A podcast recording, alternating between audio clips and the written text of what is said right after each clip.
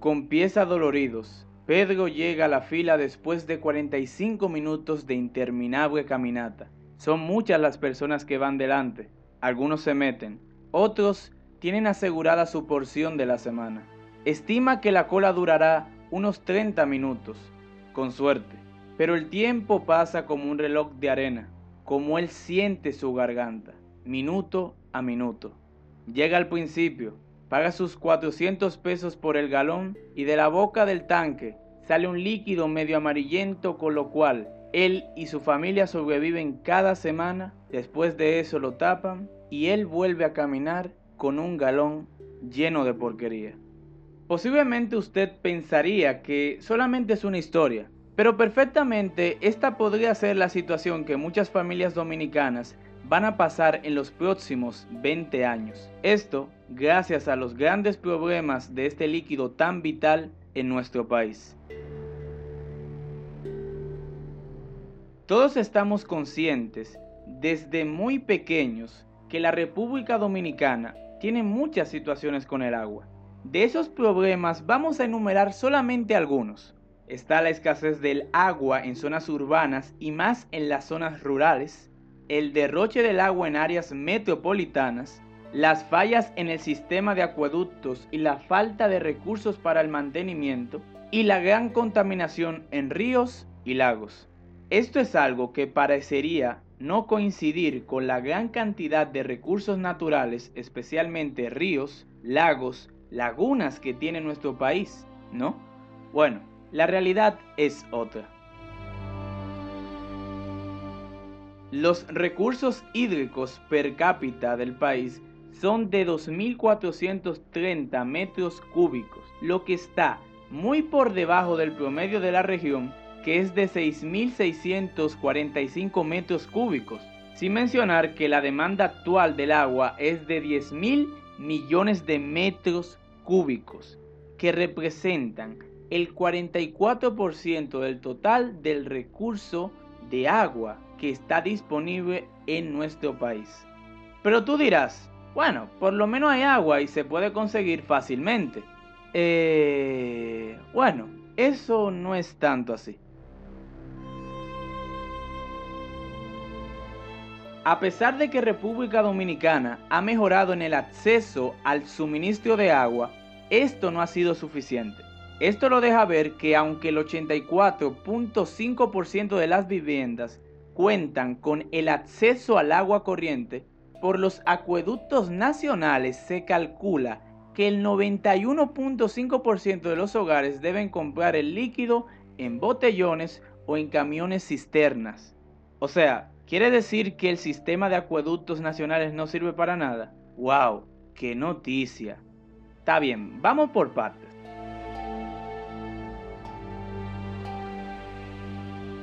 Un acueducto es la vía en la que el agua extraída de la naturaleza llega a las casas para su uso. Vamos a explicar brevemente cómo funciona un acueducto. Este consta de varias etapas. Primero está la captación, que es donde se extrae el agua del río de la fuente natural. Luego, mediante tuberías, pasa a la siguiente fase, que es el desarenador, que mediante tubos los sedimentos del agua se van eliminando. Luego va la planta potabilizadora, donde mediante procesos químicos se eliminan las bacterias que pueden tener el agua. Y luego pasa a un tanque que almacena el agua y ya, por último, esta agua pasa a la red de distribución nacional donde llega a los barrios y sectores de la ciudad. Ahora, sabido esto, entonces, ¿cuáles son esos problemas que tiene el alcantarillado que no puede distribuir el agua debidamente?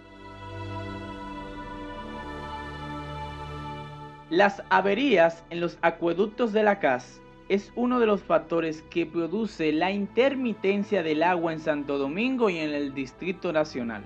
Presenta problemas en las fuentes de abastecimiento, tal como informó la CAS en sus últimos informes, que dicen que durante el 2019 el país presentó sequías, las cuales trajeron como efecto la disminución de los caudales de la fuente de abastecimiento provocando una producción diaria muy por debajo de los 373 millones de galones por día, es decir, un 10% menos que en el 2018. Además de esto, tuvo que reparar 18.000 fugas en las redes de distribución y dar 44.000 viajes con camiones cisterna.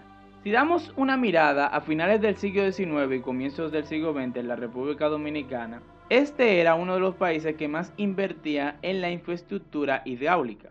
Pero desde las últimas tres décadas se ha descentralizado una serie de responsabilidades a otras instituciones. A pesar de esto, eso no es lo peor, ya que no solo es que a poca gente le llegue el agua, sino la calidad de esta.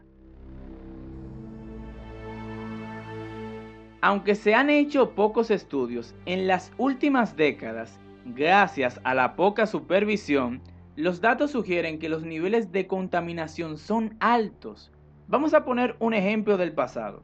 Según el INAPA, el nivel de coliformes, que es el nivel de bacterias que se encuentran en el agua, aumentó de un 17% en 1994 a un 23% en 1998. Esto resulta bastante impactante sabiendo que, según las normas de la República Dominicana, un 5% en el agua quiere decir que el agua no es potable. Bueno, y esto se debe lamentablemente al mal manejo de las aguas residuales, pero no solo eso. Los residuos provenientes de la agricultura o las industrias como los pesticidas son contaminadores del agua. También las aguas cercanas de una explotación minera han presentado grandes niveles de metales pesados. Incluso se han encontrado un alto grado de mercurio en la bahía de Samaná y la presencia de pesticidas orgánicos como el DDT y el PBC. Pero ¿y entonces? ¿Quiénes son los responsables por velar y manejar el agua en el país? Bueno, las principales instituciones que manejan el agua son la CAS, que su objetivo es elaborar y ejecutar el plan de abastecimiento de agua potable, recolección y tratamiento que está a disposición de las aguas de la provincia de Santo Domingo. Está el INAPA, que tiene el objetivo de formular y ejecutar un plan general de abastecimiento y saneamiento a nivel nacional, además de que están en sus manos algunas plantas operadoras de sistemas de agua para manejarlas ellos. El INDRI se encarga de controlar y regular el uso de las aguas superficiales y subterráneas del país. Otras instituciones que manejan el agua en el país son las famosas CORAS, instituciones que funcionan como empresas privadas que administran el agua y distribuyen el agua. Algunas de ellas son Corazam, Coramoca, Corarrom, Cora Plata, Cora Vega y Corabo. Viendo que no solo es una institución relacionada con el agua, uno se pregunta, ¿Qué están haciendo estas autoridades para tratar de solucionar este tema?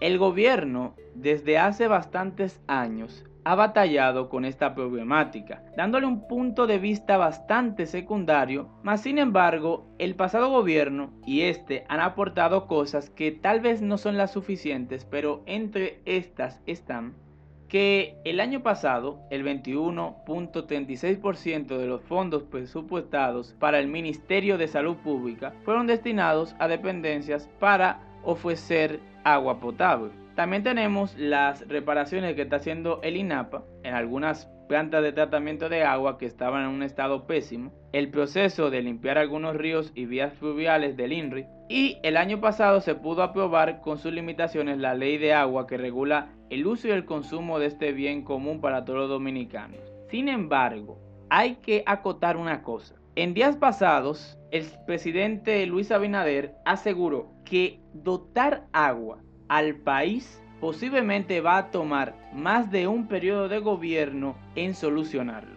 Además, el pasado 27 de febrero prometió que realizará un plan que conlleva una inversión de 8.850 millones de dólares para resolver el problema del agua definitivamente.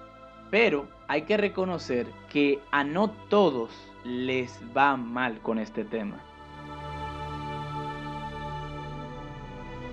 El consumo de agua en botellitas y botellones es de gran demanda en la población, gracias a los problemas de potabilidad de los acueductos del país. Diversas empresas se han expandido en todo el país con sistemas de purificación de osmosis, que instalan plantas de distribución y venta que muchas veces no tienen regulación del Estado. Sin embargo, otras empresas con altos estándares de calidad controlan el mercado de agua embotellada, como Planeta Azul, Cristal, Dasani, entre otras marcas.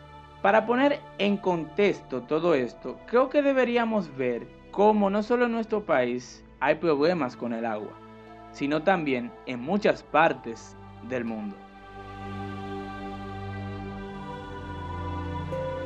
Según el informe mundial de las Naciones Unidas sobre el desarrollo de los recursos hídricos del 2019, dice que 2 mil millones de personas viven en países que experimentan estrés hídrico entre el 25 y el 70%, que es lo mínimo, y 22 países están por encima del 70%.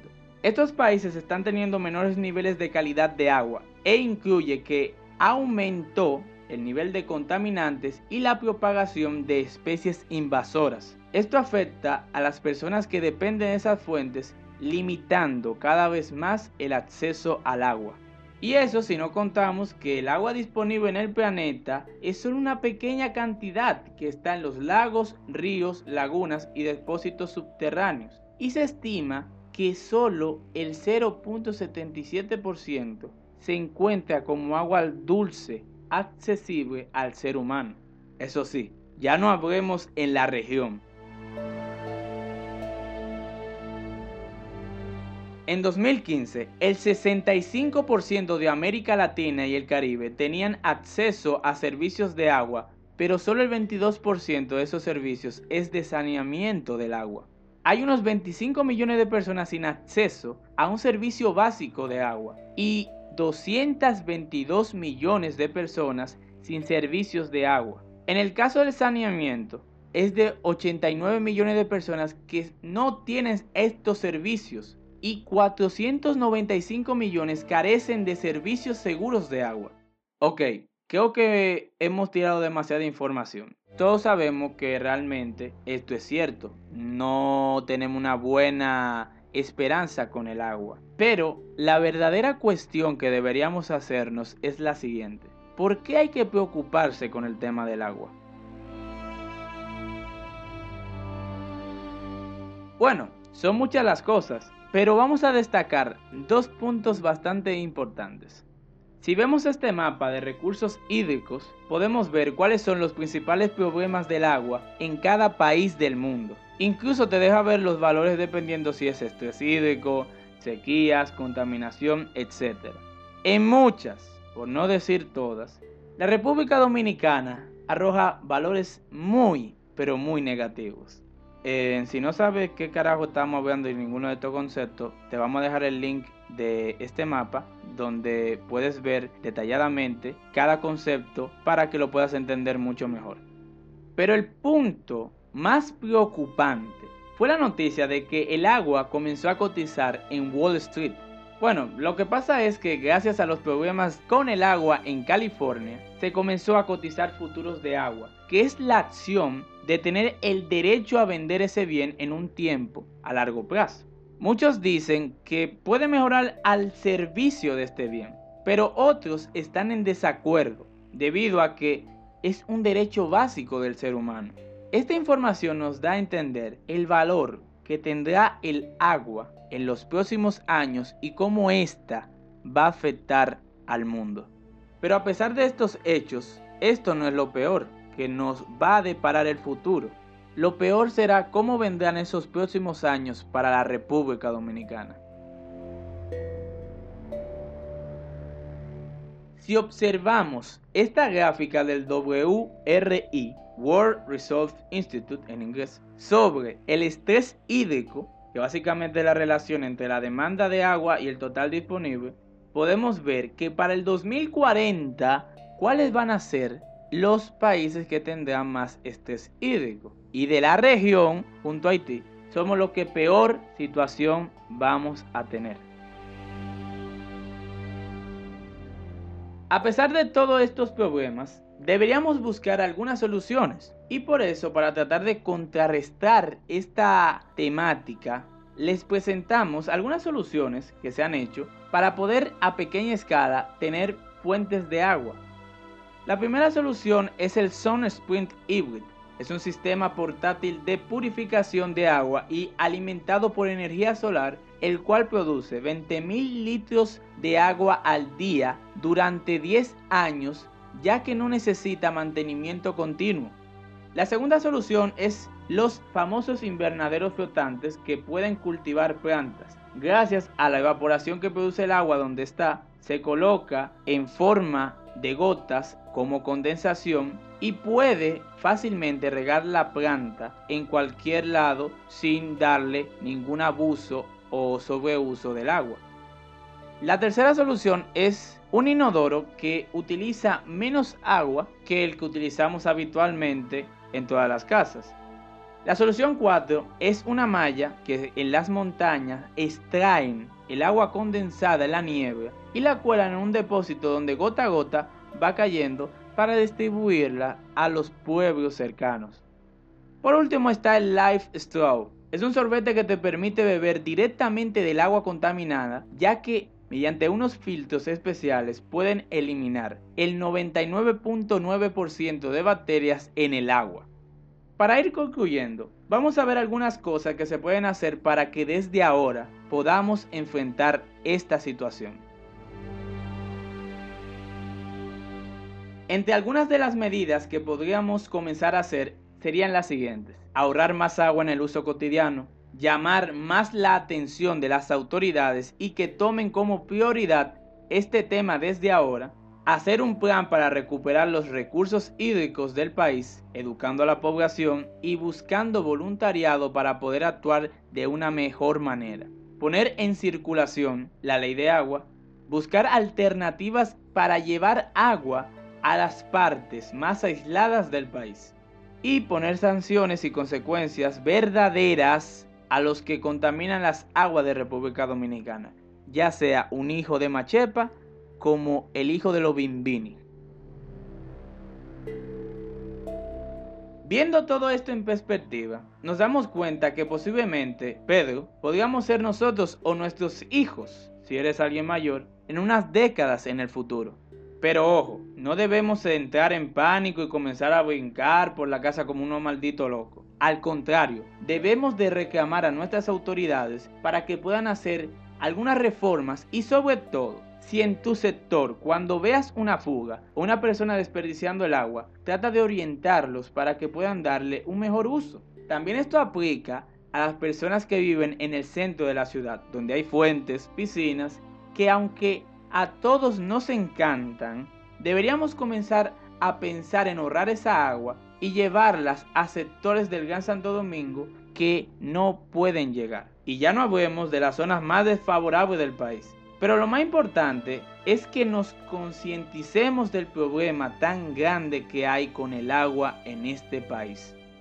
Realmente todo esto es solo una pequeña parte del problema. Sabemos que no somos expertos y no controlamos el tema al detalle. Por eso le pedimos que si sabe, tiene alguna crítica para nosotros o simplemente puede aportar algo al tema, por favor escríbalo en los comentarios porque nos podrá aportar mucho de verdad. Si realmente te gustó este mini documental, te pedimos que lo difundas con tus familiares, con tus amigos, para que podamos difundir esta información con más personas y llevarlas a las personas pertinentes. Bueno señores, sin nada más que decir, recuerden, siempre, siempre piensen abiertamente. Nos vemos.